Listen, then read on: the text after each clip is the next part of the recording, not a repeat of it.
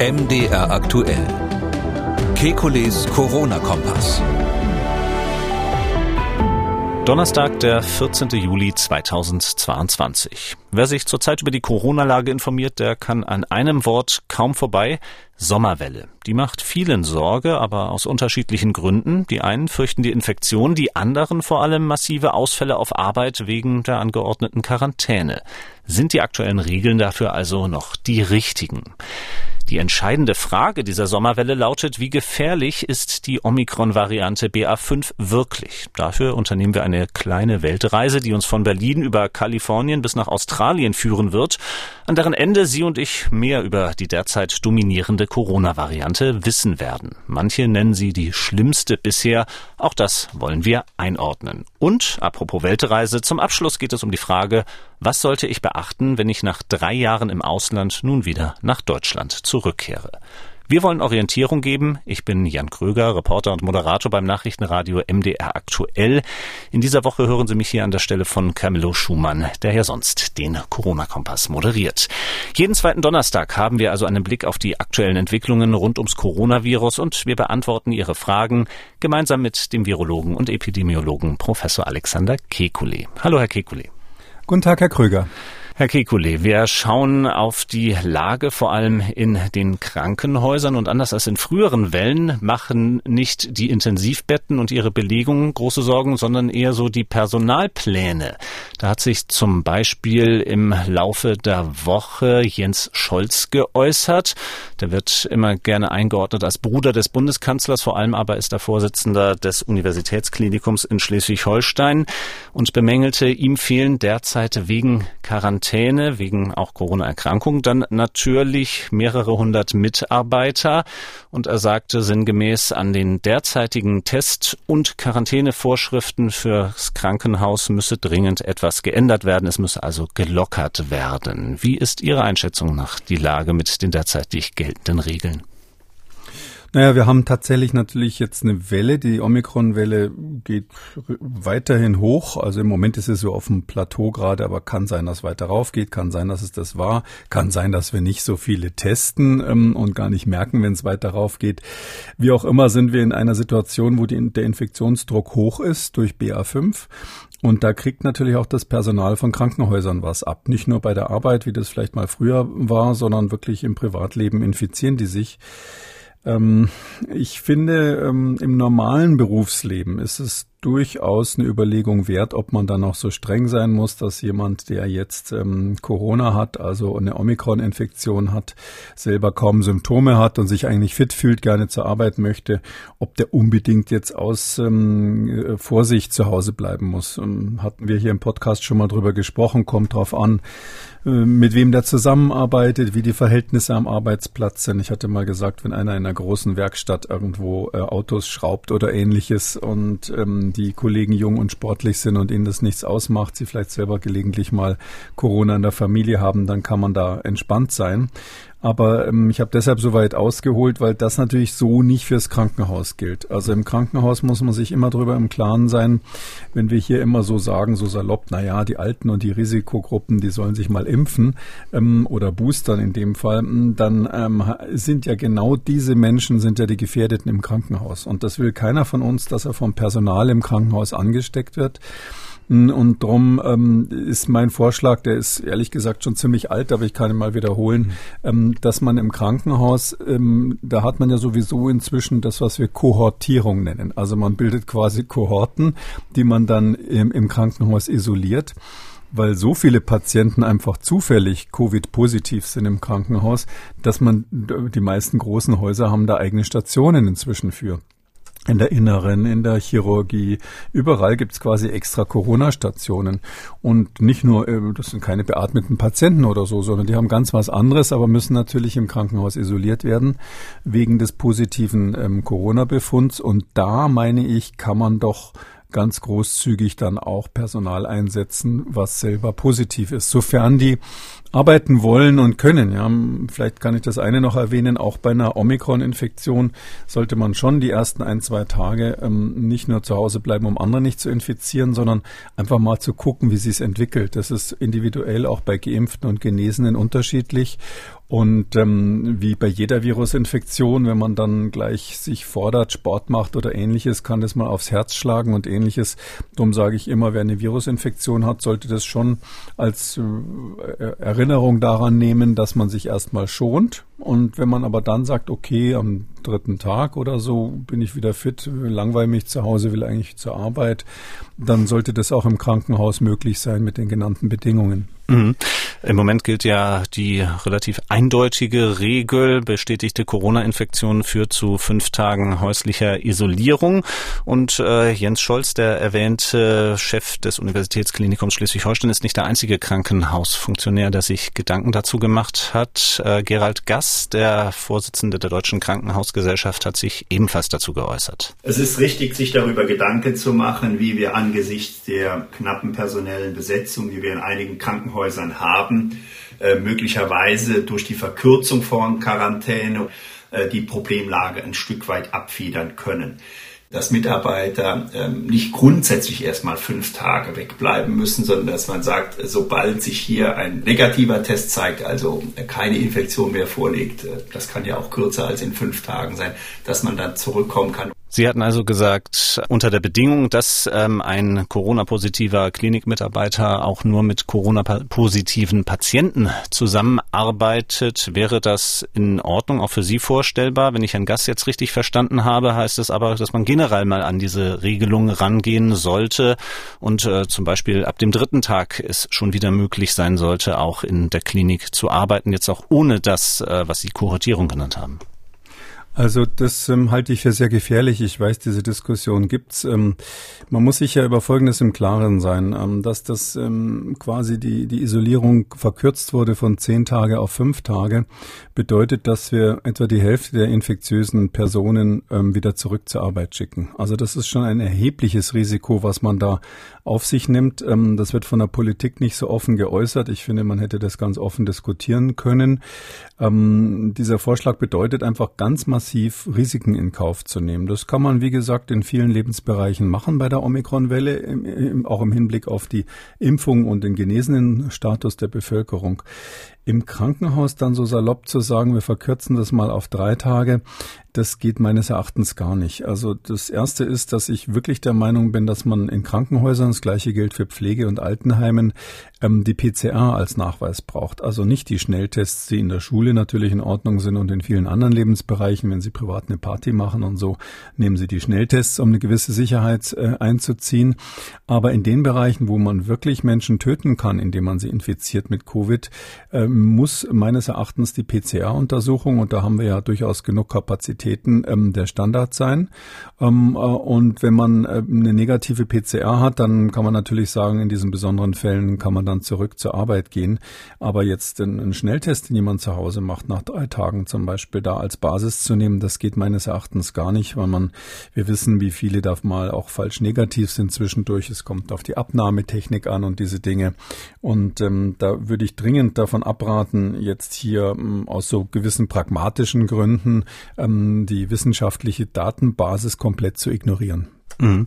Schon äh, zäumen wir das Pferd vielleicht mal von der anderen Seite auf. Ähm, eine Äußerung in der Debatte ist auch die der Stiftung Patientenschutz, die wiederum fordert, zu der generellen Regel von zehn Tagen Isolierung zurückzukehren. Wenn ich jetzt dagegen halte, diese Äußerung, die wir aus dem Krankenhaus haben, würde das dann vielleicht bedeuten, dass die Patienten zwar ziemlich gut vor Corona geschützt sind, aber dramatisch unterversorgt. Ähm, Sie brauchen nicht jeden zehn Tage zu isolieren, wenn Sie PCRs zur Freitestung verwenden. Weil da kann man wirklich sagen, die PCR ist empfindlich, wenn jemand wirklich keine Symptome mehr hat. Das ist natürlich ganz wichtig. Und dann ähm, negativ getestet ist in der PCR und die vernünftig gemacht wurde. Das macht man ja typischerweise dann auch nicht selber irgendwie vom Spiegel. Ähm, dann ähm, ist meines Erachtens das zu verantworten, dass jemand zurück zur Arbeit kommt. Das kann sein, dass der schon nach fünf Tagen negativ ist. Manche sind auch vielleicht auch schon nach drei Tagen negativ. Aber ich würde wirklich von diesem Schema weggehen. Ähm, auf zehn Tage zurück, haben Sie völlig recht, würde dann zu, dazu führen, dass wir kein Personal mehr hätten. Das wäre für die Krankenhäuser geradezu tödlich, dann fürs ganze Krankenhaus.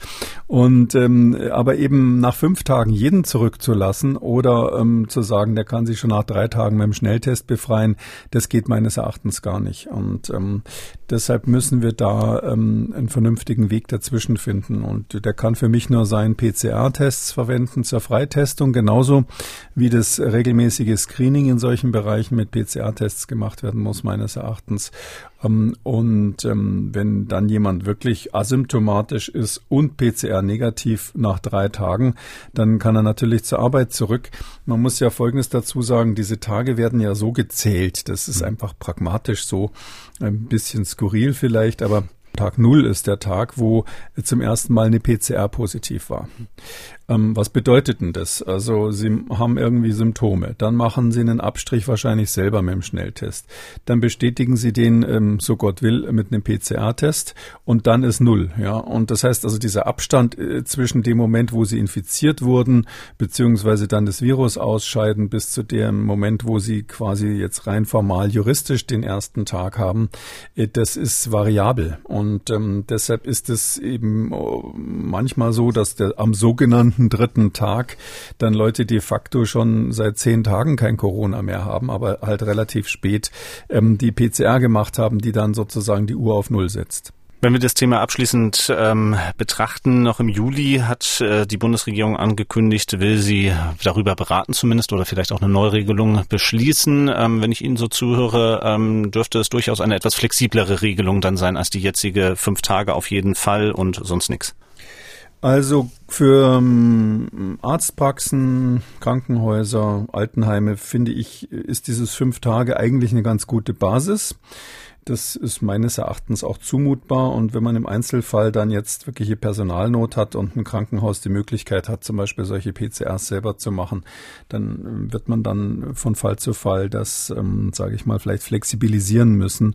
Ich glaube aber, dass die Krankenhäuser damit über die Runden kommen. Es ist übrigens auch im Sommer so, dass ja da auch im Krankenhaus weniger los ist. Also weil die Leute im Urlaub sind oder aus welchen Gründen auch immer, ähm, ist so, dass im Krankenhaus die Belegungen im, im Sommer natürlich ein bisschen zurückgehen.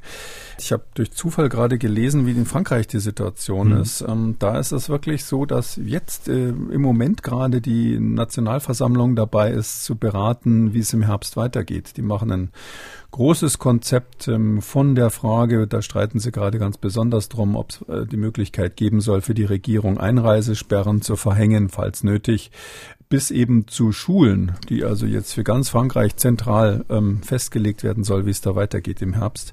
Da möchte ich doch mal sagen, dürfen wir uns von unseren Nachbarn ein Vorbild nehmen und sagen, das wäre doch ganz schön, wenn wir da mal in die Pötte kommen. Ähm, die machen das jetzt, die wollen es, glaube ich, nächste Woche entscheiden und diskutieren heftig darüber. Und bei uns merke ich irgendwie gar nichts ähm, von Konzepten, insbesondere für die Schulen, für die Fragen, mhm. wie man da Luftreinhaltung macht. Also da ist die To-Do-Liste offen und mein Appell wäre, das nicht im letzten Moment wieder zu machen. Wir schauen auf die aktuelle Lage und auf die Omikron-Variante BA5. Seit einigen Wochen bereits die vorherrschende, auch in Deutschland. Im letzten Wochenbericht des RKI waren es, glaube ich, 77 Prozent aller sequenzierten Proben, die also diese Omikron-Variante BA5 enthalten haben. Und die Diskussion, auch die wissenschaftliche Debatte ist jetzt, ähm, wie genau ist BA5 einzuordnen, wie gefährlich letzten Endes ist die Variante. Der Bundesgesundheitsminister Innenminister hat sich auch an dieser Debatte beteiligt, sich unter anderem auf dem Kurznachrichtendienst Twitter geäußert. Zitat, die bisherigen Daten zeigen, dass Omikron BA5-Variante nicht nur ansteckender ist, sondern auch mehr Viren in die Zellen bringt. Das spricht auch für einen schwereren Verlauf. Also eine Warnung und den, diese Warnung, die hat Karl Lauterbach noch äh, unterstützt, indem er dort einen Artikel eines amerikanischen Wissenschaftlers, Eric Topol, verlinkt hat. Und von dem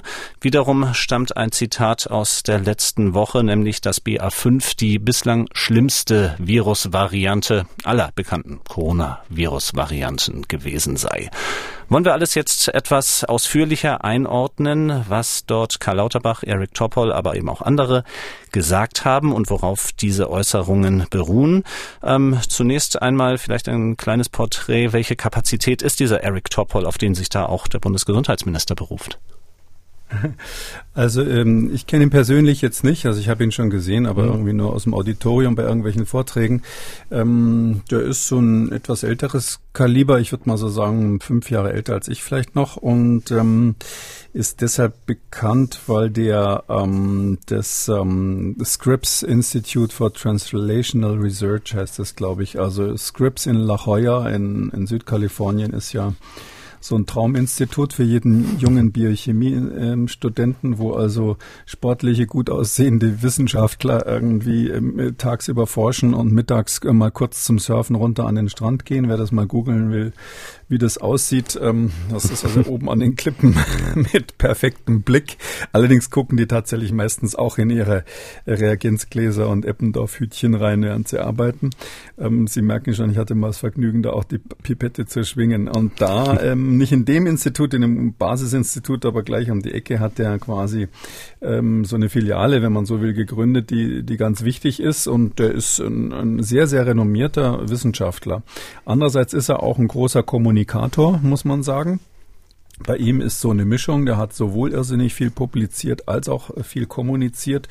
Und damit sie in der Washington Post, wo das äh, letzte Woche wohl stand, ähm, damit sie da eine Schlagzeile kriegen, müssen sie natürlich deftig formulieren. Das muss man einfach so sagen. Ich habe das auch da gelesen und dachte mir, na ja, also der gefährlichste Variante aller Zeiten, wenn weltweit die Sterblichkeit runtergehen, das ist schon sehr dick aufgetragen, ganz mhm. ehrlich gesagt. Ich muss dann ein bisschen einhaken. Er hat das auch selber in diesen Äußerungen der Washington Post abgeschwächt. Es ist die schwerste Variante bislang, aber wir haben eben diesen Immunschutz jetzt aufgebaut über die letzten zwei bis zweieinhalb Jahre und deswegen wirkt es sich eben nicht so schlimm aus, wie es sein könnte.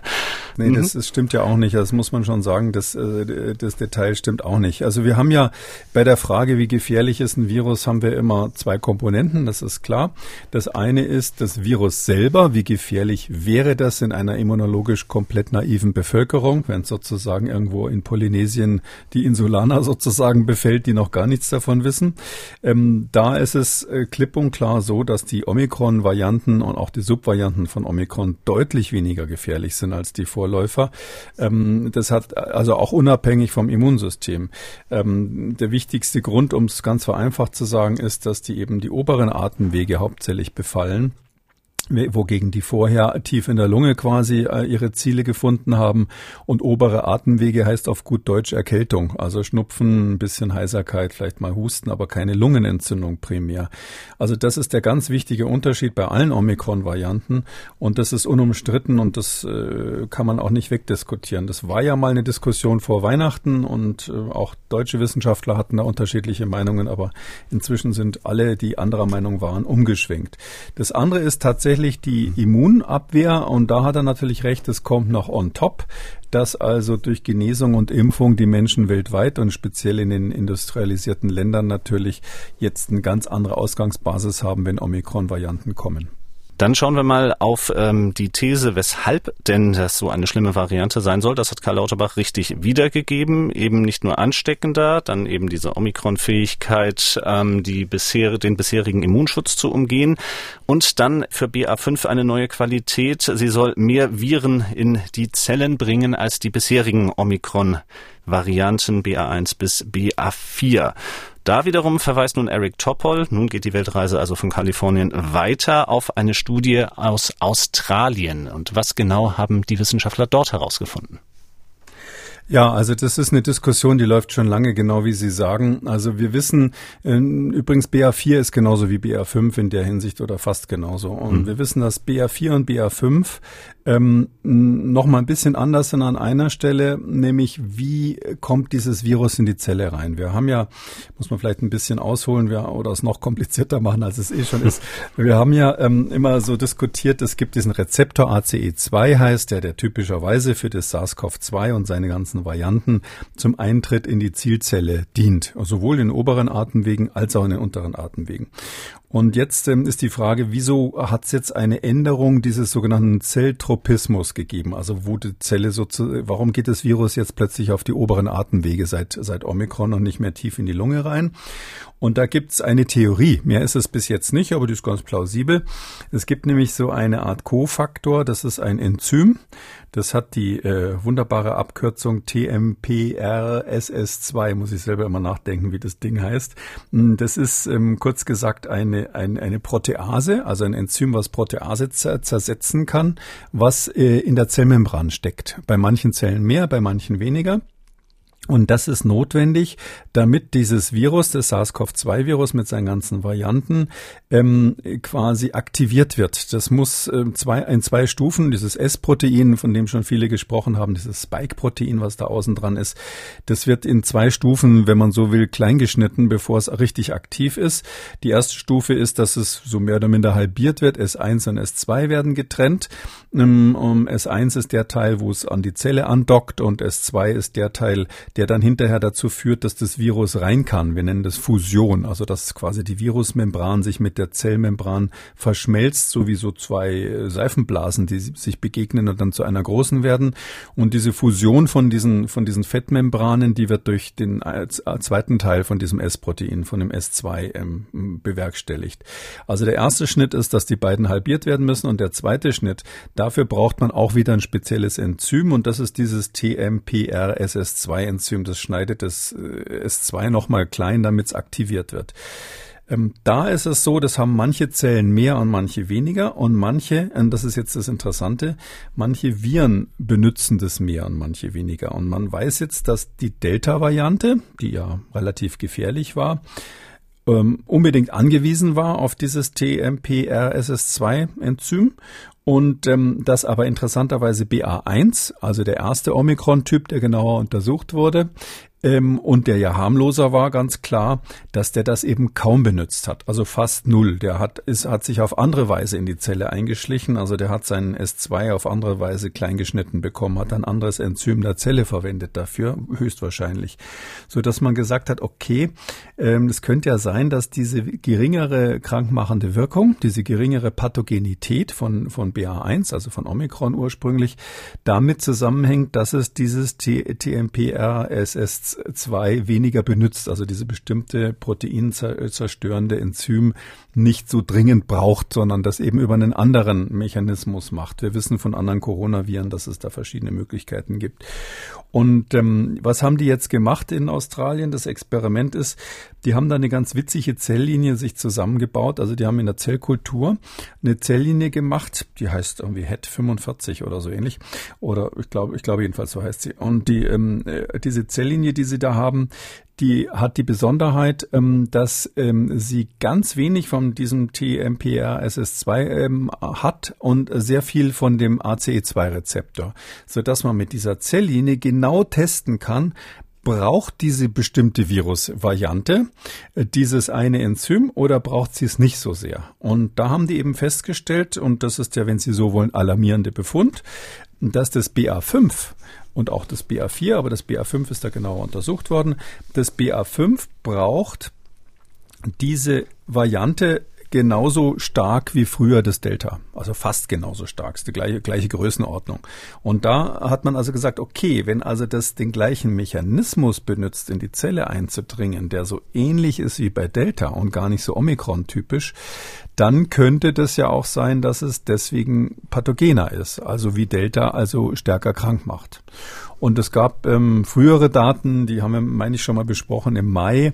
Da ging es darum, dass in Japan hat man so festgestellt, dass bei bestimmten Hamsterzellen ähm, dieses BA5, BA4 und BA5 äh, sich stärker vermehren kann und auch bei Hamstern eine stärkere ähm, Pathogenität macht, also eine stärke krank, äh, stärkere krankmachende Wirkung hat als BA1, also als die ursprünglichen Omikrons. Und jetzt sagen halt äh, Leute wie der Herr Topol, wie der Herr Lauterbach, auch wie die Leute aus Sydney, die das Experiment da jetzt gerade aktuell veröffentlicht haben, die sagen halt, das ist deren Theorie, wenn sie so wollen, ähm, wenn eine Virusvariante ähm, diese, dieses ähm, bestimmte Enzym TMPRSS2, wer Lust hat, kann es ja mal googeln, was das ist. Das ist so eine sogenannte Serinprotease wenn das viel benutzt wird, dann korreliert das mit hoher Pathogenität. Das ist deren Idee. Und weil BA5 das mehr benutzt, ist es wohl auch stärker pathogen. Aber Sie merken schon, wenn mhm. ich das jetzt so auseinandernehme, da sind ganz schön viele Fragezeichen dran.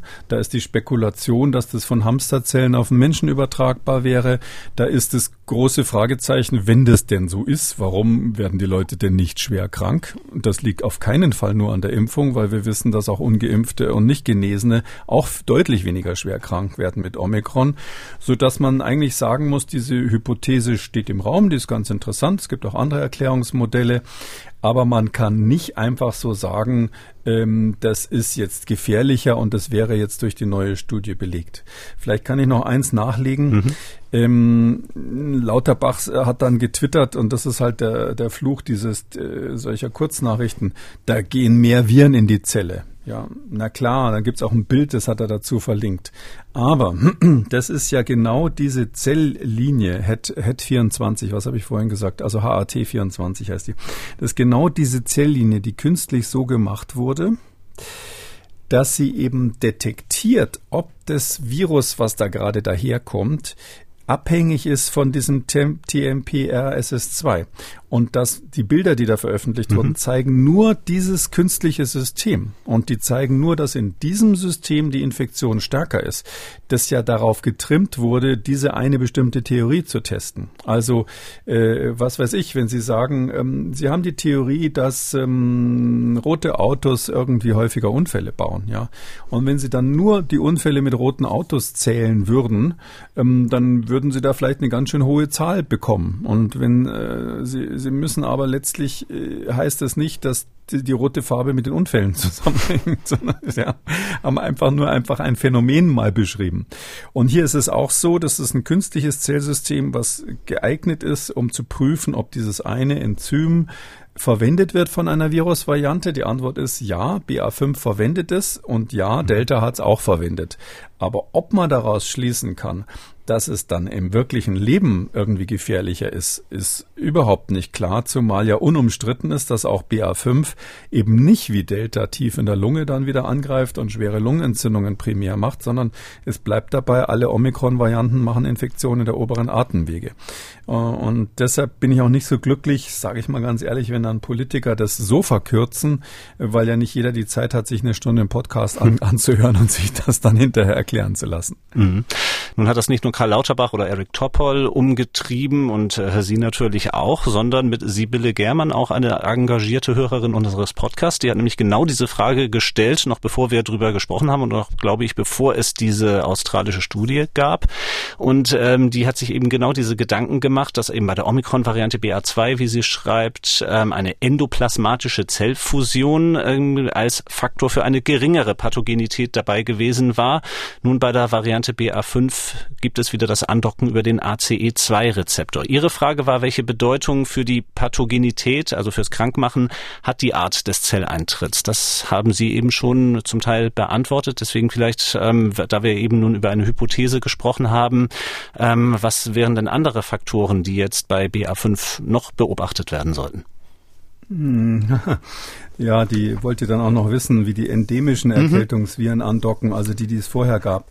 Also das, äh, die Frau Germann äh, ist wahrscheinlich Kollegin, sage ich mal, oder zumindest Medizinstudentin oder sowas.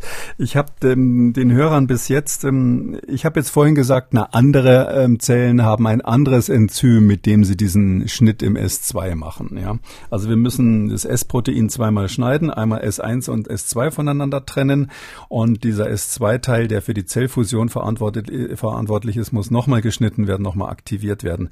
Da ist dieses TMPRS SS2 eine Variante und die andere hat sie nun in ihrer äh, Frage direkt erwähnt. Sie sagt endoplasmatisch.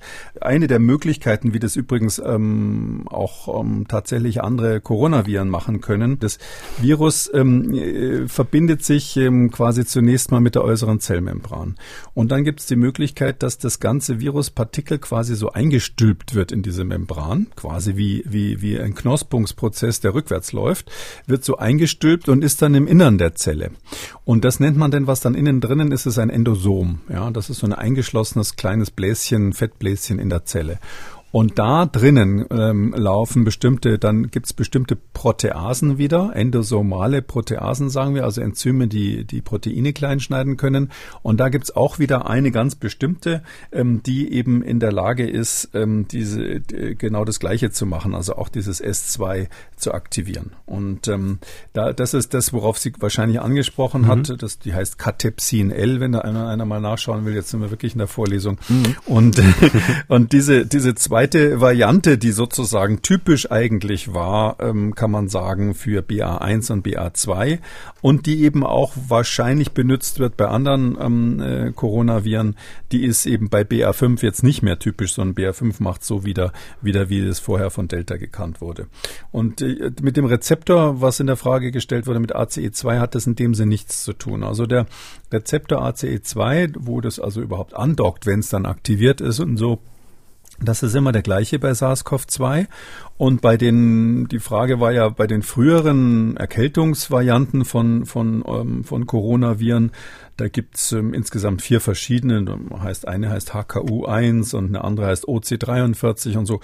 Die haben andere Rezeptoren. Die benutzen nicht ACE2, sondern die haben ganz andere. Da rede ich jetzt nicht drüber, sonst mhm. wird's zu komplex.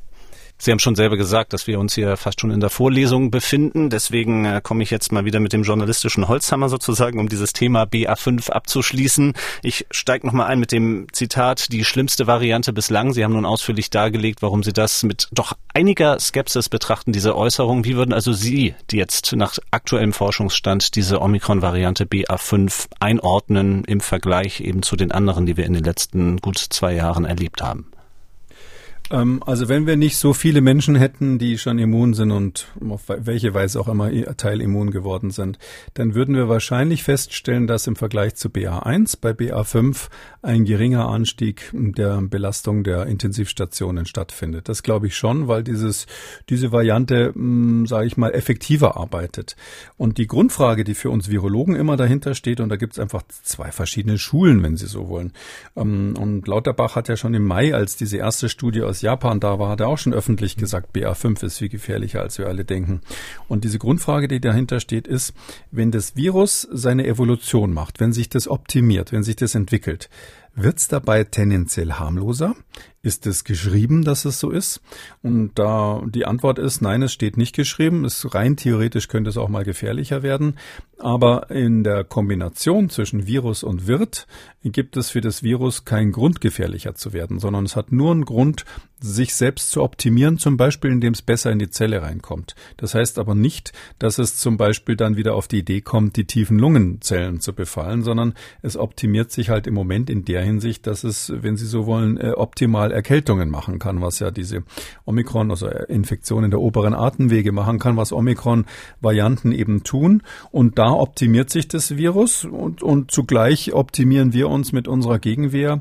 Und ich sag mal, ähm, der Homo sapiens sapiens, der Mensch hätte das ähm, die letzten paar hunderttausend, vielleicht ein bisschen über eine Million Jahre nicht überlebt, wenn er solche, sage ich mal, Schachspiele mit dem Virus, wo jeder so nach und nach so sich besser machen will, wenn er da nicht am Schluss die Oberhand behalten hätte. Sonst wären wir doch längst ausgerottet worden. Und darum bin ich einfach sehr optimistisch, dass am Schluss dieses ähm, Zweikampfes rauskommen wird, ähm, dass das Virus ein Haustiervirus wird, wie alle anderen auch, die lange an den Menschen angepasst sind. Es gibt kein Virus, was sich im Laufe der Evolution, der viralen Evolution wirklich an den Menschen Menschen angepasst hat und dann immer noch gemeingefährlich wurde, war, sondern das, das gibt immer am Schluss eine, eine, Art ähm, Friedenszustand möchte ich es nicht nennen, aber Modus vivendi letztlich.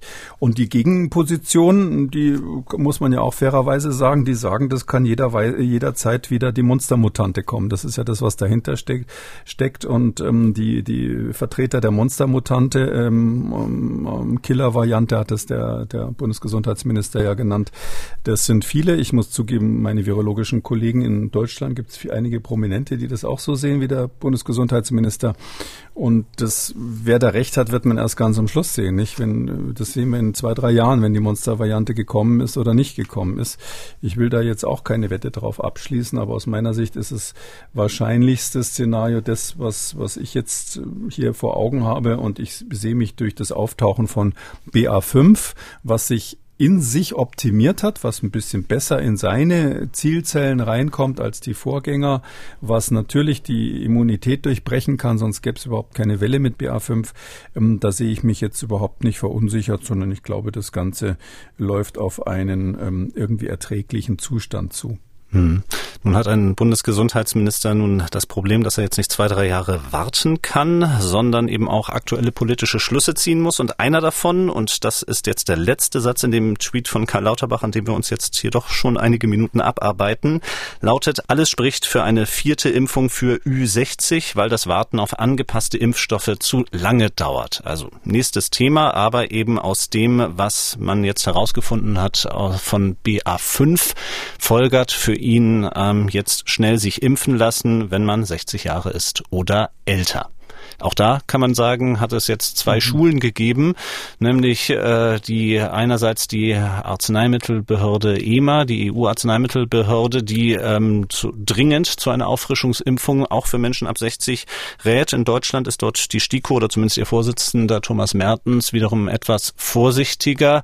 Die ähm, entsprechende Empfehlung hierzulande gibt es noch nicht. Jetzt also auch da auch viele Hörerinnen und Hörer von uns diese Frage stellen, möchte ich sie auch noch einmal aufwerfen.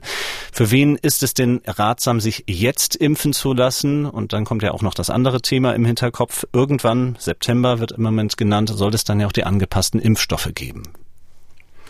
Naja, also BA5 ist definitiv nicht ein zusätzlicher Grund, sich jetzt unbedingt impfen zu lassen. Da muss ich, Entschuldigung, obwohl ich Herrn Lauterbach jetzt persönlich auch sehr schätze, muss ich sagen, das, das geht gar nicht. Die Schlussfolgerung ist schlicht, schlichtweg falsch.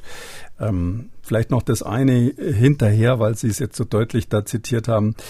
Das ist ja ein, diese spezielle Zelllinie, diese HET24-Linie, die ist entstanden aus einer menschlichen Embryonalzelle. Das sind äh, menschliche embryonale Nierenzellen, ur, uralte Zelllinien aus den 1970er Jahren, ähm, damals in, in Holland entwickelt worden, kann, kennt jeder Molekularbiologe.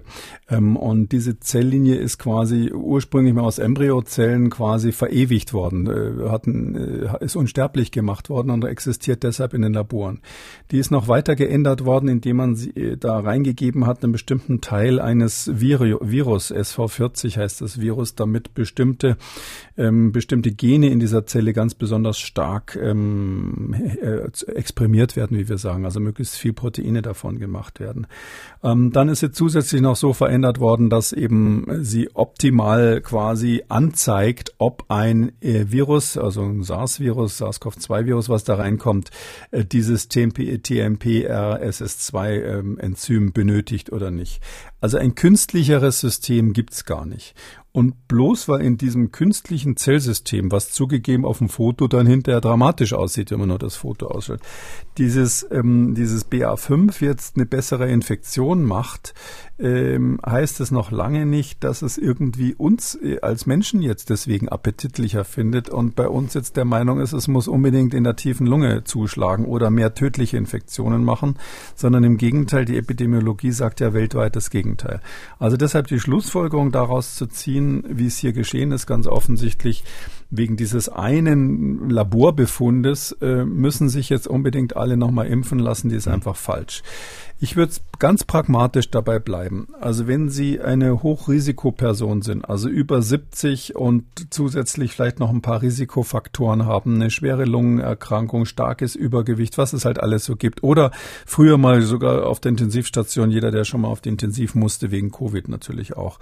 In all diesen Fällen, äh, wer nach sechs Monaten, bei dem die letzte Impfung sechs Monate zurücklag, sollte sich einfach boostern lassen. Also äh, in den Kalender schauen nach sechs Monaten, wenn sie Risiko sind, boostern lassen. Ähm, äh, die Erwachsenen sollten sich grundsätzlich ähm, gegen SARS-CoV-2 impfen. Das halte ich generell für eine dringende Empfehlung. Es gibt ja auch Impfstoffe ohne RNA drinnen, für die, die da Bedenken haben. Und ähm, wir wissen noch nicht, wie gut die Impfstoffe sind, die im Herbst zur Verfügung stehen. Wir wissen noch nicht, ob die Impfstoffe, die angepassten Impfstoffe rechtzeitig kommen. Nach allen Daten, die wir haben, ist insbesondere der sogenannte bivalente Impfstoff, der also ähm, gegen die ursprüngliche Wuhan-Variante ge gerichtet ist und zusätzlich gegen Omikron BA1 in der Kombination gut wirksam oder zumindest was schwere Verläufe betrifft, gut wirksam auch gegen BA4, BA5, so dass man aus der jetzigen Sicht sagen kann, falls das ähm, rechtzeitig am Start sein sollte, Moderna sagt, sie werden im August ausliefern, BioNTech versucht irgendwie ganz schnell da hinterherzukommen, schafft es vielleicht auch noch rechtzeitig zum Herbst und dann hätten wir einen bivalenten Impfstoff und dann kann man ganz generell sagen, ähm, egal wie lange die letzte Impfung zurücklag vor der Herbstwelle, ähm, soll man sich ähm, nochmal zur Sicherheit auffrischen lassen. Also so mit diesem einfachen Schema. Aber das hat jetzt überhaupt nichts damit zu tun, dass man deswegen hm. die Panikmache vor BA5 bräuchte. Dann lösen wir es doch einfach mal von dieser BA5-Variante. Um es vielleicht etwas plastisch zu machen, nehme ich, greife ich mal die Frage von Johanna Peters raus. Die schildert nämlich einmal ihren Fall und auch den ihrer Mutter. Sie selber ist 61, keine bekannten Vorerkrankungen. Sie arbeitet mit behinderten Kindern, auch in der Pflege, dreimal geimpft, noch nicht infiziert. Ähm, sie fragt sich jetzt, wenn ich mich jetzt impfen lasse, wann könnte ich dann frühestens mit einem angepassten Impfstoff geboostert werden? Das kann man jederzeit machen. Also äh, es wird empfohlen, da eine gewisse Pause dazwischen zu machen. Ich weiß jetzt gar nicht, was die STIKO im Moment sagt, aber ich würde mal sagen, plausibel ist vielleicht vier Wochen Pause. Einfach weil das Immunsystem durch die Impfung momentan schon ziemlich alarmiert wird. Gerade die RNA-Impfstoffe haben ja doch eine starke Wirkung ähm, auch auf das ähm, angeborene Immunsystem. Da ist es sicher gut zu warten, bis das ein bisschen abgeklungen ist, statt dann obendrauf gleich die nächste Impfung zu geben. Je länger man wartet zwischen zwei Impfungen, desto desto besser ist in der Kombination typischerweise die Wirkung. Aber ich würde mal sagen, mindestens einen Monat Wartezeit sollte man einplanen. Wenn man vier bis sechs Monate dazwischen hat, ist es ähm, rein immunologisch theoretisch besser. Aber man kann das ja nicht immer optimieren, gerade wenn man jetzt äh, mit äh, Kindern arbeitet, die nicht infiziert werden sollen. Äh, kommt darauf an, wann man die letzte Impfung bekommen hat. Kommt auch ein bisschen darauf an, wann, wann und wie stark die Herbstwelle ähm, kommen wird. Ähm, ist ja durchaus möglich, dass jetzt, da wir so viel BA5 jetzt erstmal haben, dass im Herbst erstmal eine ganze Weile gar nichts passiert und wir mhm. dann alle irgendwie ähm, da sitzen und wie gebannt sozusagen auf den ge geschlossenen Vorhang des Virustheaters gucken und warten, wann er wieder aufgeht oder auch nicht. Dann kommt vielleicht erst im November was Neues. Das ist ja alles unklar und deshalb meine ich, ähm, ja, ein Monat würde ich schon als Minimum vielleicht empfehlen, aber danach wird man das pragmatisch entscheiden, je nachdem, welches Virus zirkuliert und wie gut der aktuell verfügbare Impfstoff dagegen wirkt. Mhm, und dann hatte ich ja schon gesagt, ähm, hat Johanna Peters auch noch ihre Mutter erwähnt und ein bisschen auch den blinden Fleck in der politischen Debatte. Die Mutter ist 85 und die ist bereits viermal geimpft und zwar bereits im Februar 2022. Für viele stellt sich also auch eher die Frage schon nach einer fünften Impfung.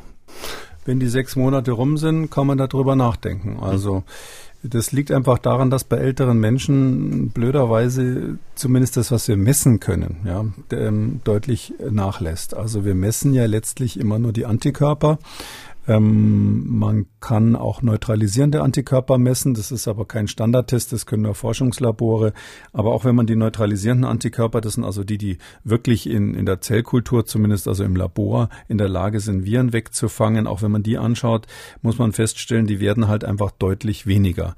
Und bei alten Menschen ist auch die Möglichkeit, so dann Gedächtniszellen ganz schnell wieder zu reaktivieren, dass dann Zellen plötzlich wieder anfangen, große Mengen Antikörper zu produzieren, die vorher geschlafen haben. Das ist dann natürlich nicht mehr so gut möglich wie bei jungen Menschen. Das Immunsystem wird einfach auch älter. Und deshalb würde ich schon sagen, in dem Alter kann man nach sechs Monaten sagen, ganz generell schaue ich auf den Kalender, mache ich die nächste Impfung. Nun haben wir sehr stark immer aufs Alter als Risikofaktor geschaut. Ähm, Wenn es jetzt bei Jüngeren sich die Frage stellt, ähm, wäre es da ratsam, zum Hausarzt zu gehen und ähm, zu fragen, ob es da die Möglichkeit gibt, die Antikörper zu ermitteln? Nee, das bringt eigentlich meines Erachtens wenig, weil wir wissen, gerade bei Omikron wissen wir, dass ähm, die, ähm, die Aussagekraft dieser IgG-Antikörper, das ist das, was man normalerweise bestimmt beim Arzt, Immunglobulin G. Das IgG ist so der Standard-Antikörper, der nach einer Weile eben noch im Blut nachweisbar ist, nach einer Infektion oder nach einer Impfung. Das korreliert relativ schlecht ähm, mit den neutralisierenden Antikörpern. Also das IgG kann ganz schön runtergehen und trotzdem haben die Patienten noch einen ganz gute ähm, Immunabwehr auf der, auf der Antikörperseite. Und das andere, was man nie vergessen darf, ist, dass ähm, die Frage, ob man schwer krank wird, ähm, vielleicht einen tödlichen Verlauf bekommt, das hängt mindestens genauso stark wie von den Antikörpern eben auch von der zellulären Antwort ab. Diese sogenannten T-Zellen spielen da eine Rolle und die kann man gar nicht bestimmen. Also, aber es ist klar, dass Menschen, bei denen die Antikörper schon längst verschwunden sind, man eigentlich gar nichts mehr nachweisen kann, dass die auch trotzdem einen guten Immunschutz haben vor schweren und tödlichen Verläufen durch diese zelluläre Antwort, die nach wie vor möglich ist. Ähm, so dass ich jetzt sagen würde, da irgendwie Blut abnehmen und irgendwelche Hokuspokus-Bestimmungen zu machen, das bringt nichts. Man muss einfach in seine medizinische Anamnese reinschauen. Wenn man äh, ganz stark übergewichtig ist zum Beispiel oder eine schwere Lungenerkrankung hat, da meine ich jetzt nicht irgendwie jeden leichten Fall von Asthma, sondern schwerste COPD äh, nach Kettenraucher oder, oder ähnliches. Und, ähm, dann muss man sagen, oder schwerer Diabetiker, der schon einen diabetischen Fuß hat und ähnliches schlecht eingestellt ist. Da muss man sagen, die gehören dann auch zu den Risikogruppen. Ähm, und, und sonst gilt einfach, dass in der Omikron-Welle, das, das haben wir überall gesehen, wo sie durchgelaufen sind, ist ähm, bei den Jüngeren und Gesunden eigentlich kaum Sterblichkeit gesehen haben. Also diese tragischen Fälle, die wir ja vorher immer wieder hatten in den SARS-CoV-2-Wellen, dass ähm, junge Menschen ohne irgendeine Vorerkrankung, die vorher topfit waren, plötzlich gestorben sind daran. Das sehen wir hier kaum weltweit. Ähm, aber wir sehen eben, dass ähm, Hochaltrige, wenn sie zusätzlich auch noch einen Risikofaktor haben, insbesondere, dass die, wenn sie krank werden, ähm, dann schon ein Risiko haben, dran zu sterben. Und wenn man das genau ins Auge nimmt, dann weiß man auch, wen man besonders schützen muss und wer sich impfen lassen soll. Heißt aber eben auch, zumindest für die nächsten Wochen, Monate, bis wir mehr über die angepassten Impfstoffe wissen, gibt es schwer eine generelle Antwort jetzt auf die richtige Impfstrategie, sondern jeder muss da selbstbestimmt abwägen, was das Beste für ihn selber ist. Ja, aber sechs Monate, wie gesagt, sechs Monate, mhm. alle sechs Monate für die Hochrisikogruppen. Ich finde, das ist ja schon mal eine Strategie so als Basis. Und ähm, dann wird man auch in den Nachrichten hören, wann der nächste Impfstoff kommt. Ja, also wenn ich jetzt dann höre, na, in zwei Wochen gibt's diesen Bivalenten, dann mhm. werde ich ja wohl die zwei Wochen auch noch irgendwie vielleicht mit einer FFP2-Maske ähm, durchhalten können. Ähm, das, äh, aber wer jetzt seine äh, sechs Monate rum hat und diese wie genannten Hochrisikofaktoren hatte, der, der darf sich auch jetzt schon impfen lassen lassen. Großes Thema und äh, nicht nur in den Nachrichten, sondern natürlich auch bei uns im Podcast dann zu hören und sicherlich auch noch ausführlicher zu besprechen als in den Nachrichten, damit dann eben Sie auch selber entscheiden können, wie Sie richtig damit umgehen. Und ein anderes großes Thema, das uns sicherlich die nächsten Tage bewegen wird, das ist die Hitze, die uns bevorsteht. Und auch darüber haben wir in unserem Podcast-Angebot bereits mit Ihnen, Herr Kekulé, gesprochen, nämlich in Kekulis Gesundheitskompass. Alle wichtigen Tipps, was Gesundheit gesundheitlich zu beachten ist rund um heiße Tage, die uns nun also in vielen Teilen Deutschlands wieder bevorstehen, können Sie dort noch einmal nachhören. Die Folge unter Audio und Radio auf mdr.de, wie auch alle anderen Folgen natürlich von Kekules Gesundheitskompass. Zum Abschluss komme ich noch zu einer Hörerfrage. Die kleine Weltreise, die wir jetzt ein bisschen unterbrochen haben, die setzen wir jetzt noch einmal fort. Bettina Wilk ist nämlich nach einem dreijährigen Arbeitsaufenthalt in China ohne Ausreise zwischendurch kurz davor nach Deutschland zurückzukehren. In China wurden letztes Jahr zwei Impfungen mit Sinopharm durchgeführt. Nun lautet die Frage, wie man sich am besten unmittelbar nach der Ankunft in Deutschland verhalten soll. Inzwischen werden ja alle WHO anerkannten Covid-Impfungen auch in Deutschland anerkannt. Dennoch ist für sie eine Impfung mit mRNA-Impfstoff geplant. Sollte sie nun zum Eigenschutz sich ein, zwei oder gar dreimal damit impfen lassen, und wie sieht es mit dem Fremdschutz aus, eben für Ihre älteren Eltern? Ähm, sollte sie sofort zu Ihnen hin oder erst einmal sicherheitshalber Quarantäne einlegen? Ui, die letzte Frage ist am leichtesten zu beantworten. Also wer aus dem Regen in die Traufe kommt, nämlich von China nach Deutschland, der muss nicht in die Quarantäne oder ähnliches. Das war ja mal ganz, ganz am Anfang so. Wenn ich mich erinnere, dass ich ganz am Anfang gesagt habe, man sollte die ähm, Einreisenden aus China hier in Quarantäne nehmen und mich an den Aufschrei, der dagegen losgegangen ist, erinnere. Damals, damals wäre es äh, sinnvoll gewesen, hat man ja dann auch irgendwann gemacht. Ähm, heute ist es eher umgekehrt. Äh, vielleicht kann man eine Klammer machen. Das, der Flug selber ist natürlich beim Langstreckenflug immer ein gewisses Risiko, ähm, weil auch beim Ausflug aus China könnte jemand mit dem Flieger sein, der positiv ist. Unwahrscheinlich von dort, aber möglich. Ähm, und deshalb, wenn man es irgendwie durchhält, ähm, ähm, äh, wäre es gut, eine FFP-Maske so lang wie möglich zu tragen im Flugzeug. Zumindest beim Einsteigen, Aussteigen, wo es dann typischerweise Gedrängel gibt. Außer natürlich, man hat den Luxus, in der ersten Klasse zu fliegen, wo man viel Platz hat oder äh, irgendwo in der Business-Klasse mit, mit Abstand. Aber das, wer, wer hat das schon? Ähm, also daher will ich sagen, Fremdschutz, keine Sorge. Die Großeltern müssen äh, vor Menschen aus China wirklich keine Angst haben. Da sind die aus dem Nachbardorf gefährlicher. Ähm, das andere ist, ähm, wie soll man sich impfen? Ja, die, die Antwort ist schon in der Frage drin gewesen. Es ist schon empf empfehlenswert, nach der Sinopharm-Impfung ähm, mindestens einmal mit dem RNA-Impfstoff jetzt zu boostern. Zumal, wenn ich es richtig gehört habe, die Impfung letztes Jahr äh, stattgefunden hat. Richtig. Ähm, das heißt also, mehr als, deutlich mehr als sechs Monate her war, kann man auch beim wahrscheinlich jüngeren Menschen, äh, ich habe jetzt da kein Alter rausgehört, kann man einfach davon ausgehen, dass das sinnvoll ist, jetzt noch einmal einen RNA-Impfstoff draufzugeben. Das würde ich jetzt nach der Ankunft gelegentlich mal machen. Ähm, ähm, es schützt ja trotzdem nicht vor Omikron. Also man muss hm. jemanden, der von China nach Deutschland nach drei Jahren dort, ähm, fast hätte ich gesagt, herzliches Beileid bei diesen drei Jahren in China. Das war ja eine ganz üble Zeit, äh, zumindest was die Corona-Maßnahmen betrifft. Ähm, da würde ich sagen, Vorsicht, ähm, hier ist es richtig gefährlich. Das Leben stellt sich komplett um. Man kann sich hier an jeder Ecke infizieren. Ähm, es gibt die Freiheiten mh, hm, plötzlich, die man in China überhaupt nicht hatte, aber die Freiheit heißt halt auch sehr hoher Infektionsdruck. Ähm, das heißt, man muss sich wirklich überlegen, was man macht, wo man es macht und wahrscheinlich wird die Frau Wilk, wenn sie zurückkommt, früher oder später dann doch hier Omikron abkriegen. Das kann man auch mit der Impfung natürlich nicht verhindern. Mhm, aber Sie sagen, um Ihre Frage zu beantworten, einmal mRNA-Impfstoff wäre vorerst einmal, ja. genug. Ja, natürlich. Also mhm. einmal reicht erstmal, dann würde ich mal abwarten, ähm, was im Herbst kommt und, und, und da sprechen wir dann wieder und dann wird, werden wir in diesem Podcast dann ganz genau unter die Lupe nehmen, welches, welche Variante gerade zirkuliert, äh, welcher Impfstoff dagegen ähm, geeignet ist und ähm, dann wird man auch sehen, ob das dann Sinn, Sinn macht, da die nächste Impfung zu machen. Damit sind wir am Ende der 322. Ausgabe von Kekules Corona-Kompass. Vielen Dank, Herr Kekule, und bis zum nächsten Mal. Tschüss. Gerne, bis dann, Herr Kröger. Tschüss.